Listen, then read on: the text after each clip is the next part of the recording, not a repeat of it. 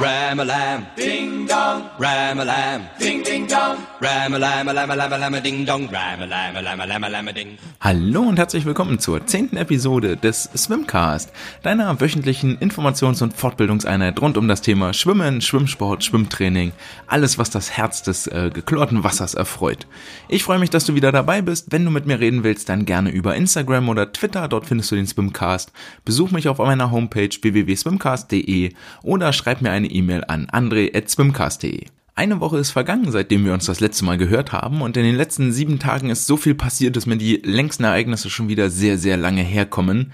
Ich werde mit euch gleich am Anfang dieser Episode einmal die Neuigkeiten besprechen und dann werden wir uns in den äh, restlichen Themen und zwar sowohl im Landtraining als auch in der Aufgabe der Woche als auch in der Wissenschaft der Woche ganz viel mit dem Start und den Sprüngen beschäftigen. Fangen wir mit ein paar seichten Themen an. Dort hat sich zum Beispiel in den letzten Tagen herauskristallisiert, dass zum Ende des Jahres Jahres im Dezember das aktuelle Verbandsorgan des DSV, nämlich die Swim and More, in der jetzt bekannten Form äh, einstellen wird. Das wär, dort werden keine weiteren Episoden mehr ausgeliefert.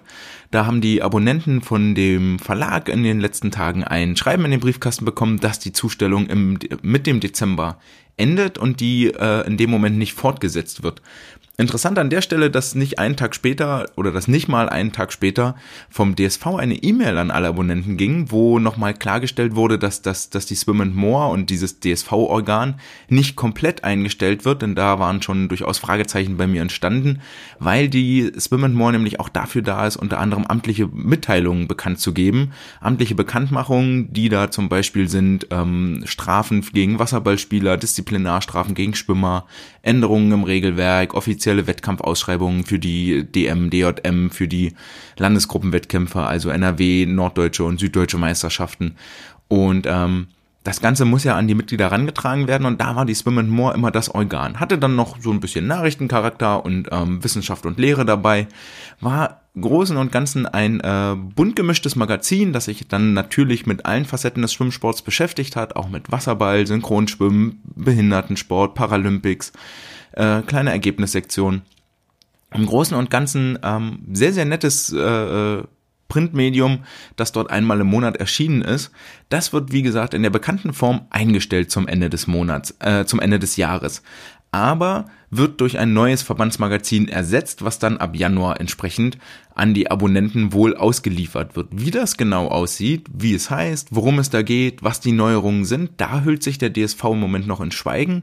Bekannt geworden ist nur, dass ähm, es nicht nur einen einfachen Relaunch gibt, wie das so schön heißt, das ein paar optische Neuerungen erfährt, sondern es soll wirklich ein komplett neues Konzept, ein komplett neues Magazin aufgesetzt werden und ähm, an die an die Schwimminteressierten ausgesandt werden.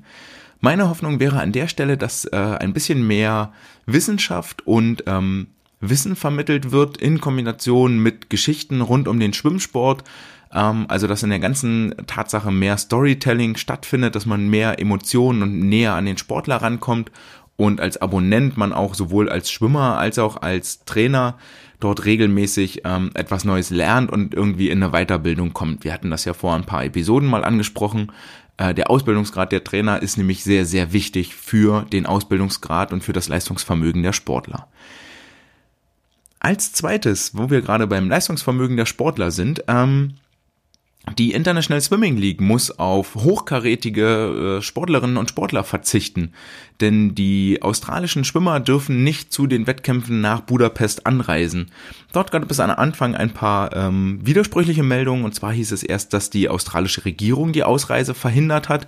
Das ist wohl so nicht richtig, sondern alle äh, australischen Schwimmer haben die Freigabe erhalten, das Land zu verlassen, nach Budapest zu fliegen und dort an den Wettbewerben teilzunehmen und in Budapest einzureisen in Ungarn. Äh, dem Ganzen hat aber der australische Schwimmverband wohl einen Riegel vorgeschoben und gesagt, nee, nee, nee, hier in der Pandemie verlässt uns mal einfach keiner das Land, sondern ihr bleibt schön hier und ähm, da haben wir ein Auge auf euch und wir wissen, dass ihr gesund bleibt. Das hat zur Folge, dass jetzt insgesamt 28 Plätze in den 10 Teams neu besetzt werden müssen. Am stärksten hat das getroffen die Mannschaft aus London, die London Raw, die großteils aus britischen und australischen Schwimmerinnen und Schwimmern zusammengesetzt ist, ähm, die sich jetzt wirklich ernsthaft um Verstärkungen und Ergänzungen bemühen und kümmern müssen. Unter anderem äh, Sportlerinnen und Sportler, die nicht mit antreten können, sind zahlreiche äh, Olympiamedaillengewinner, Emily Seaboom nicht dabei, die beiden äh, Campbell-Schwestern Kate und äh, Bronte, Kyle Chalmers nicht mit dabei, der war Olympiasieger geworden über die 100 Meter Freistil vor äh, in 2016 in Rio vor vier Jahren, Emma McKean, Jessica Hansen, Arjan Titmus, äh, Minna Atherton, Dort sind also viele prominente Namen und gerade der von Chalmers und der von den Campbell-Schwestern, die werden äh, arg ins Gewicht fallen und dort die Machtverhältnisse ein bisschen verschieben. Vielleicht die Chance für den ein oder anderen deutschen Athleten dort nachzurücken ins Aufgebot. Letztes Jahr war zum Beispiel ein Paul Zellmann aus Essen mit am Start, der ähm, in diesem Jahr nicht mit dabei ist, was vielleicht auch dem Programm geschuldet ist, denn die längste Strecke sind die 400 Meter Freistil und ähm, der Paul wird ja eher über 200, 400 und könnte vielleicht auch in dem Konzept über 800 eine gute Rolle spielen. Ähm, die Langstreckenschwimmer sind aber ein bisschen benachteiligt bei dem doch auf sehr auf Event, positiv auf Event ausgelegten Charakter der International Swimming League. Wir sind also mal gespannt, wie sich das dort weiterentwickelt und mit welchen ähm, Teilnehmerinnen und Teilnehmern die jetzt leeren Plätze aufgefüllt werden. Es ist ja sicherlich noch reichlich Prominenz vorhanden und reichlich schnelle Sportler in der Welt des Schwimmens. Ähm, und dann gibt es noch ein Thema, das in der letzten Woche ganz, ganz viel äh, Aufmerksamkeit auf sich gezogen hat. Das war relativ am Anfang, das war ähm, rund ums Wochenende meine ich. Und zwar hat sich äh, Margarete Hummel öffentlich geäußert über den Kanal des äh, Swimsport Magazins und hat von ihren Erfahrungen aus dem Leistungssport berichtet in einem offenen Brief. Ähm, hat sie geschildert, welche Erfahrungen sie gesammelt hat und zwar hinsichtlich Bodyshaming, hinsichtlich ähm, gestörten Essverhaltens, hinsichtlich Gewichtskontrolle, hinsichtlich ähm, negativer Kommentare von Trainern, von Sport, von Kolleginnen, von Mitstreiterinnen und das hat äh, für große Wellen gesorgt und hat viele, viele Reaktionen hervorgerufen, die zum einen Margarete da an, in ihrer klaren Sicht der Dinge bestärkt und unterstützt haben, die aber auch, und das muss man an der Stelle deutlich wieder festhalten, fatalerweise ähm, bestätigt haben, was sie dort berichtet, und zwar aus eigenen Erfahrungen. Und ähm, ich will jetzt gar nicht heute an der Stelle dort sehr detailliert auf den Brief eingehen. Es gibt viele Sachen, die dort schockieren. Für mich ganz, ganz weit vorne mit dabei auf jeden Fall, dass die zugehörigen Trainerinnen oder Trainer, wer auch immer da gerade in der Verantwortung war, nicht in der Lage ist zu realisieren, dass ein Wiegen vor dem Wochenende gefolgt von einem Wiegen nach einem freien Wochenende, die Sportlerin derart psychisch belastet und derart in eine Krise stürzt, dass dort keine Wettkampfleistungen mehr möglich sind. Das ist äh, eine Tatsache, die darfst du als Trainer, Trainerin auf gar keinen Fall ignorieren und da hast du eine Verantwortungspflicht den Sportlern gegenüber. Und du kannst nur mit den Sportlern arbeiten, wenn die Sportler ein gesundes Mindset haben, also gesund sind, sowohl körperlich als auch psychisch. Und du musst als Trainer solche Probleme erkennen. Das ist dein Job. Das gehört mit dazu.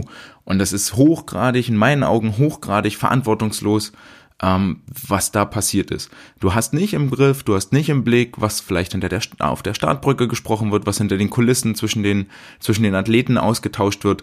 Das ist nicht dein Job. Aber wenn du als Trainer dafür sorgst, dass dein Sportler in eine, in eine Essstörung gerät oder anderweitig sich negativen Gedanken hingibt und dort in eine Negativspirale kommt, ähm, dann hast du deinen Job einfach nicht richtig gemacht.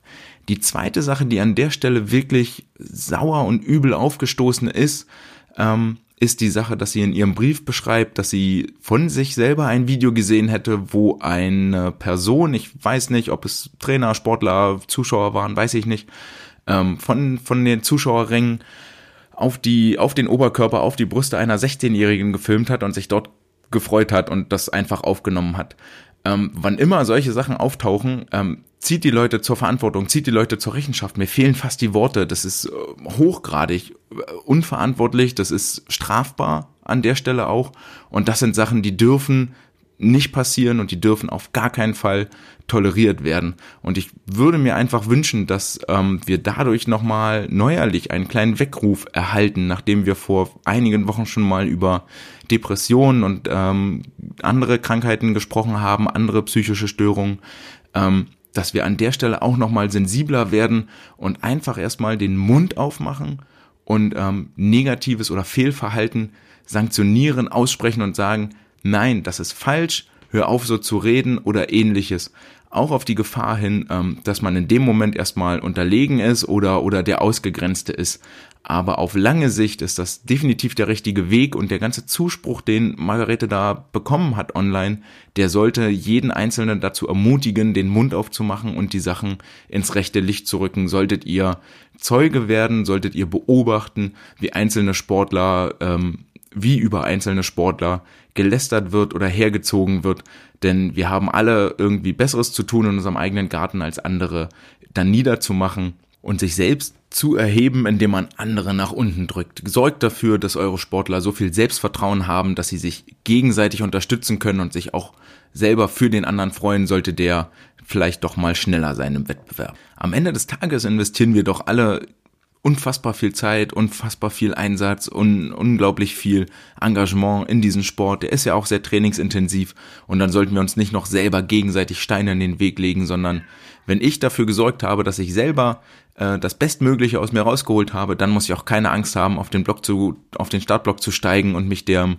Wettbewerb zu stellen, denn dann kann ich guten Gewissens reingehen und sagen, okay, ich habe, ich habe alles gegeben und es mag sein, dass jemand anders besser ist an, an, an dem Tag, in dem Moment. Damit will ich das für diese Woche bei diesem Thema erstmal belassen, denn ähm, ich denke mal, wir müssen uns da nochmal ein bisschen reinarbeiten und etwas tiefer einsteigen in die Materie. Ich plane auf jeden Fall dort in den nächsten Wochen nochmal einen Special Podcast zu machen und etwas ähm, tiefer in die Materie einzusteigen, dann auch mit äh, Expertenmeinung.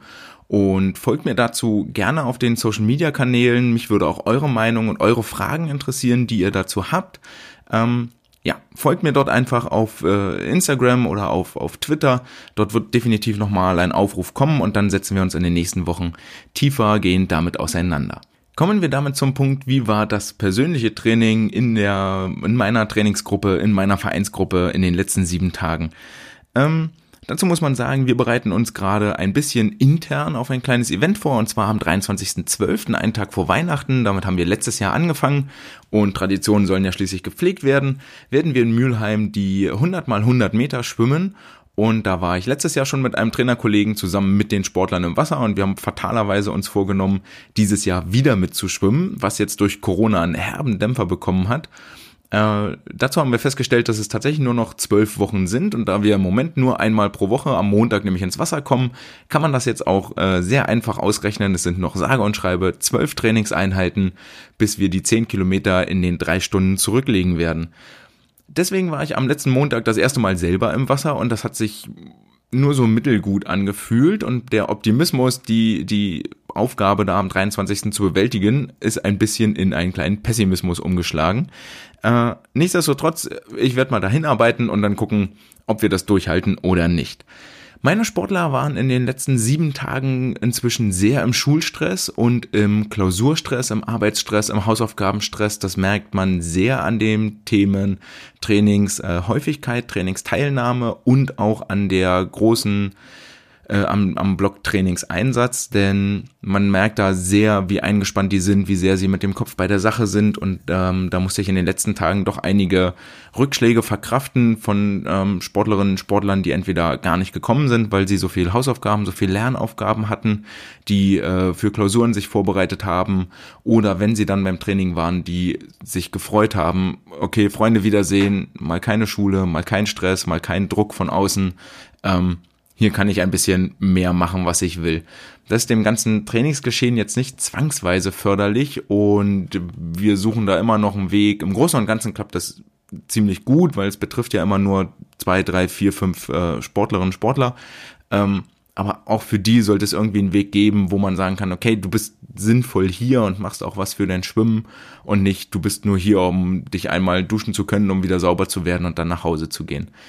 Da suchen wir gerade noch den Weg, ähm, neben dem, dass wir ja aktuell die Trainingszeiten massiv ausgebaut haben, bis auf 21 Stunden in der Woche und Deswegen resultiert da meine Überlegung draus, dass wir tatsächlich zwei Wochen komplett durchtrainieren und dann in der dritten Woche nicht einfach nur den Umfang oder die Intensität reduzieren, sondern wirklich ein, zwei Tage komplett freigeben, um Zeit zu haben für die Schule, um wirklich den Körper einmal runterzufahren und äh, sich erholen lassen zu können. Ähm, ich werde euch da mal, ich werde euch auf jeden Fall auf dem Laufenden halten, wie, wie ich mich da jetzt letztendlich entscheide, aber das sind so gerade meine Überlegungen, die ich an der Stelle habe. Denn am Ende des Tages, man braucht ja auch die Pause, um sich zu erholen, wichtig, ne? Die, die, die, die Einheit von Belastung und Erholung immer nur draufhauen, führt ja nicht dafür dazu, dass die Sportler schneller werden. Und ich glaube, dann mal ein, zwei Tage wirklich weg, raus aus dem Becken, Zeit vielleicht für Freunde im Garten spielen oder mal einfach die Füße baumeln zu lassen, ist jetzt für 13 bis 15-Jährige auch nicht das Schlechteste auf der Welt. Kommen wir damit zur Wissenschaft der Woche, die sonst traditionell immer eher am Ende der Episode steht. Heute habe ich die aber mehr an den Anfang gepackt, weil nämlich sowohl die Aufgabe als auch das Landtraining darauf ein bisschen aufbauen. Wissenschaft der Woche wird sich heute auch ähm, dann auf der Homepage nochmal wiederfinden unter dem Thema äh, Schwimmtechnik, unter dem genau, unter dem Thema Schwimmtechnik. Ähm, und zwar geht es diesmal um den Startsprung. Und zwar haben sich die australischen Forscher Mason und McIntosh mit der Identifikation und Korrektur von Fehlern während des Starts und der Wende beschäftigt. Das Ganze ist ein Konferenzpaper aus dem Jahr 2020 und Hintergrund ihrer, ähm, ihrer Darstellung, ihrer Forschung, es ist gar nicht so in dem Sinne jetzt eine, eine klassische Studie, wo man eine Gruppe hat und dann Effekte untersucht, sondern es ist eher eine Auswertung von Daten, die sie zusammengeführt haben, um dann ähm, da zu sagen und jetzt Aussagen zu treffen, okay, die Sportler, die wir beim Start bei der Wende untersucht haben, die erfüllen folgende Parameter, folgende Kriterien, dass ein diese Sportler ähm, bei einem guten Start und bei einer guten Wende. Hintergrund der ganzen Geschichte ist natürlich, dass ähm, der Großteil der Athleten auf gar keinen Fall fehlerfrei schwimmt, auch wenn das immer so aussieht im, im, im, Fernsehen oder wenn man die auf einem Wettkampf schwimmen sieht, sondern sich im Detail dort immer Fehler verbergen und es am Ende des Tages nur darum geht, wer macht am wenigsten Fehler oder wer, wer schwimmt am perfektesten. Weil, ähm, und die Schwimmgeschwindigkeit, die die Athleten inzwischen auf der Bahn erreichen, so im freien Schwimmen, die sind gar nicht wesentlich unterschiedlich zwischen den meinetwegen acht Finalteilnehmern bei Olympischen Spielen, bei WM, bei WM, äh, bei Weltmeisterschaften, sondern viel an den, an den Unterschieden am Ende in der Platzierung resultiert viel aus entweder einem schlechten Start, einem, einem fehlerhaften Start, zum Beispiel bei den Sprintstrecken. Wenn dort beim Start zwei Zehntel verloren werden, dann muss man die erstmal aufholen auf der, auf der Bahn. Oder beim Anschlag oder in den Langstrecken-Events, dort sind die Wenden wesentlich leistungsentscheidender leuchtet ja auch ein, wenn man bei jeder Wende zwei Zehntel verliert, dann summiert sich das auf und das muss man jedes Mal aufschwimmen und das hat wieder negative Konsequenzen für die Leistungsbereitschaft am Ende des Rennens. Hm, was haben die äh, beiden jetzt gemacht? Und zwar sind das Mitarbeiter am Australischen Institute of Sport, also quasi dem, äh, ja, wie der Name sagt, dem Sportinstitut in Australien.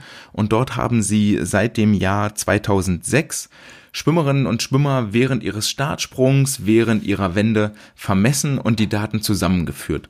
Dort haben sie einen Startblock mit einer Kraftmessplatte ausge, ausgestattet, haben zusätzlich am Startblock vorne die Griffkraft gemessen und dann noch ähm, an der Wende eine Platte angebracht, die für die Wende die Kraftparameter äh, misst, sprich mit wie viel Kraft, mit wie viel Druck kommt der Sportler in die Wand ran oder mit wie viel Druck äh, äh steht der Sportler auf dem, auf dem Startblock, wie fest greift er zu. Diese Platten waren jeweils 90 mal 60 Zentimeter groß und dann ähm, haben die beiden noch im Becken in definierten Abständen Magnetschranken eingebracht, um dort die Zeiten möglichst exakt messen zu können. Äh, das Ganze wurde damals gemacht mit dem System Wetplate, mit dem sie insgesamt acht Jahre lang gemessen haben und dann haben sie ihre Erfahrung ähm, eingesetzt und haben zusammen mit der Firma Kistler, die kommt aus Deutschland, das System KI-Swim entwickelt in Zusammenarbeit mit der Firma AppZen mit dem sie dann nochmal weitere sechs Jahre äh, jetzt unterwegs sind und gemessen haben. Das Problem bei der Wetplate mit den ersten drei Jahren war, dass das System nicht mobil ist und wirklich nur dort benutzt werden könnte, konnte, wo es ist. Das System KI Swim, wenn man das bei, wenn ihr das bei Google mal sucht, in die Leiste eingeben KI Swim, künstliche Intelligenz, KI und dann den Namen Kistler, wie Kiste, nur mit LER hinten dran. Ähm, dort eingebt, dann kommt ihr auf deren Homepage und dort kann man sich auch durch ein Startvideo mal durchklicken, wie dort die Daten im Moment aufbereitet und dargestellt werden. Dann kriegt ihr vielleicht nochmal auch einen anderen Eindruck und einen besseren Eindruck von dem, was ich ähm, jetzt gleich erzählen werde. Dieses System, was sie dort entwickelt haben, das kann man kaufen und äh, auf quasi jeden Startblock aufbringen, was dazu führt, dass inzwischen auch sowohl der chinesische, der britische, der Schweizer Schwimmverband damit arbeiten und dort ihre Analysen und ihre ähm, Startparameter beobachten und tracken. Die Ergebnisse, die ich heute vorstelle, werden sich ausschließlich mit dem Kraulstart beschäftigen, sowohl den Rückenstart als auch die Wendenbewegung. Lassen wir erstmal raus, das wäre dann einfach zu viel und zu verwirrend. Mir wäre wichtig, dass wir uns jetzt beim Kraulstart erstmal wirklich damit auseinandersetzen, damit ihr wisst, wo muss ich hingehen mit meinen äh, Sportlerinnen und was muss ich ihnen beibringen. Dort hat sich jetzt ähm, festgestellt, dass das, äh, dass die Startleistung ja insgesamt aus mehreren Parametern besteht. Das ist zum einen, es kommt das Startsignal, dann ist die Reaktionszeit, bis überhaupt die erste Reaktion stattfindet. Dann gibt es die Blockzeit, bis der Sportler sich vom Block löst, bis also keine, kein Körperteil mehr den Block berührt. Dann kommt die Flugzeit, bis der Kopf ins Wasser eintaucht. Dann gibt es ähm, die Eintauchzeit, bis der Körper komplett im Wasser ist. Und dann geht's weiter mit der, mit der Tauchphase, je nachdem, wo man dort dann eben den Marker setzt. 10 Meter, 15 Meter, 5 Meter, 7,5. Ähm, Genau, das sind die Parameter, aus denen sich äh, die Startzeit zusammensetzt. Also Reaktionszeit, Blockzeit, Flugzeit, Eintauchzeit und Tauchzeit.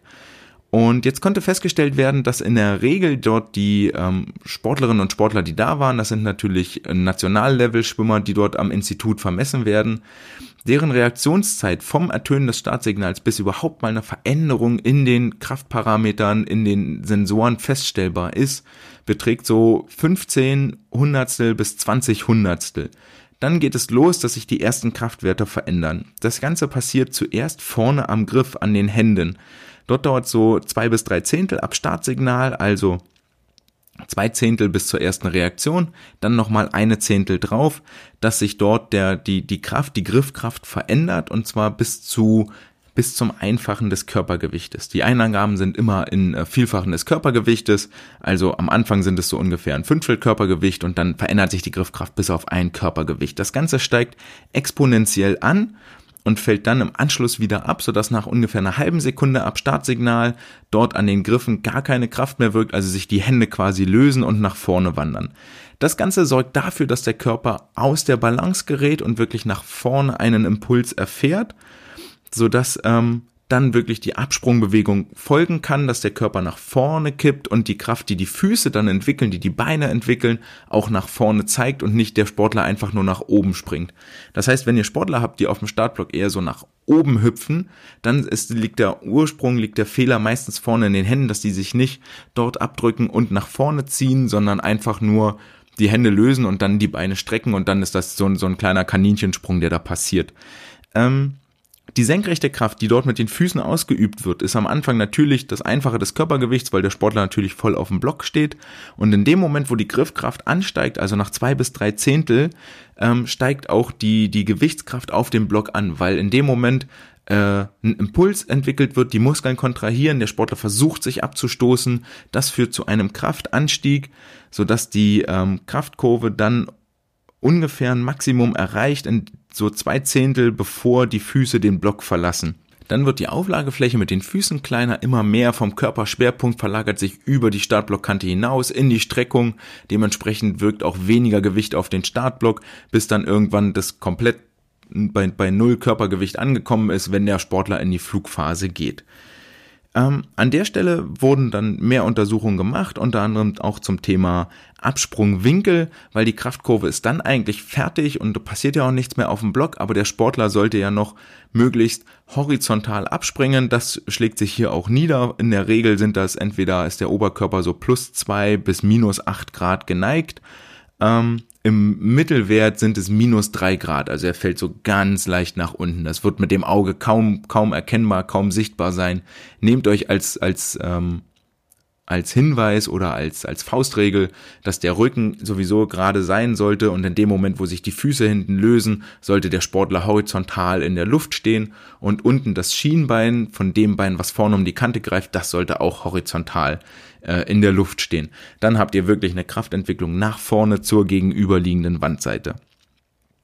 Dann fliegt der Sportler äh, eine ganze Ecke durchs Wasser. Eintauchen sollte bei ungefähr drei Meter sein in ein äh, ganz kleines Loch, das im, im Mittel circa 50 Zentimeter im Durchmesser hat. Das kann man den Sportlern gerne mal deutlich machen, indem man entweder eine Poolnudel faltet oder mal wirklich einen Lineal mitnimmt und sagt, okay, passt auf, das sind 50 Zentimeter, hier müsst ihr durchpassen. Ähm, der Eintauchwinkel, der variiert ein bisschen, der ist auch abhängig von den Schwimmarten, da kommen wir nachher nochmal zu, aber in der Regel im Mittelwert über alle Athleten sollten das 45 Grad sein. Die Geschwindigkeit des Sportlers an der Stelle beträgt 6 Meter pro Sekunde.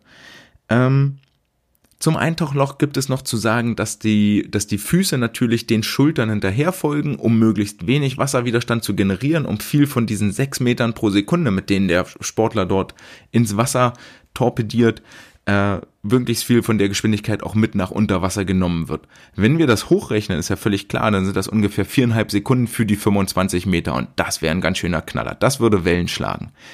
Ähm, das passiert natürlich nicht, weil unter Wasser dann äh, äh, Wasserwiderstand kommt, tausendmal dichter als Luft, es gibt einen Formwiderstand, einen Wellenwiderstand und so weiter und so fort. Das sorgt dafür, dass die Geschwindigkeit des Sportlers abfällt.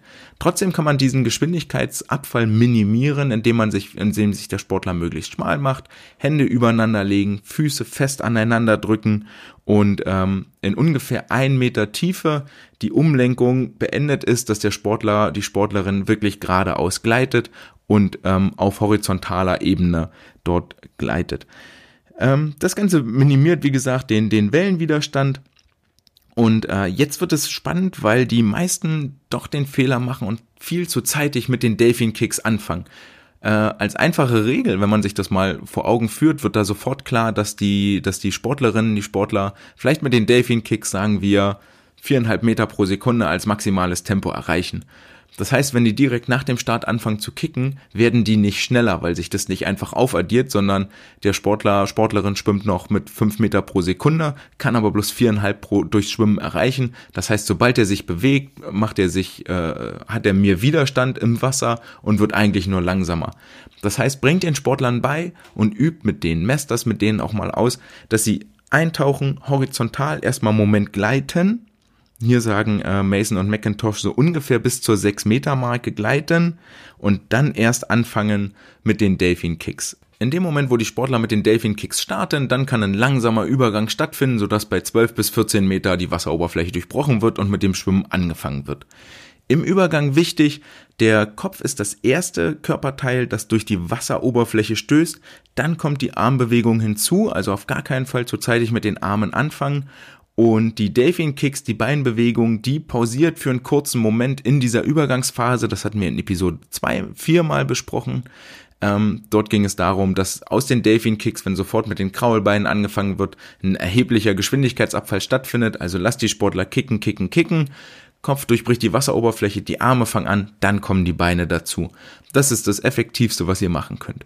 Für euch wichtig, ähm, wenn, wenn sich die Füße vom Block lösen, der Rücken ist horizontal, das Schienbein des Sprungbeines ist horizontal, der Eintauchwinkel 45 Grad bei ungefähr drei Meter, Tauchtiefe ungefähr ein Meter, ähm, Streamline Position, Hände übereinander, Füße zusammendrücken, wartet bis so ungefähr sechs Meter, bis der erste Delfin Kick kommt, langsames Auftauchen bis auf 12, 14 Meter, dort durchbricht der Kopf die Wasseroberfläche, dann erst geht das mit dem Schwimmen los. Ein paar Besonderheiten gibt es, habe ich gesagt. Die Delfinschwimmer sind in der Regel etwas tiefer als die Kraulschwimmer, sind so bei ungefähr anderthalb Meter, weil sie die besseren Delfinbeine machen, wohingegen die Brustschwimmer im Mittel etwas höher abspringen. Deswegen ist deren äh, Neigungswinkel im Oberkörper beim Abspringen auch nur bei minus ein Grad. Dafür tauchen sie aber auch etwas steiler an, ein, nämlich mit 49 Grad. Ich hoffe, ihr konntet hier einiges mitnehmen für das nächste Starttraining, das ihr mit euren Sportlern macht. Ähm, legt da am besten einen Tauchring hin, macht euch Markierungen am Beckenrand, macht euch Markierungen im Wasser, damit sie dort ein ordentliches Timing äh, hinbekommen und nicht zu zeitig und nicht diesen Moment dieser der maximalen Geschwindigkeit, damit der nicht verloren geht oder verschwendet wird.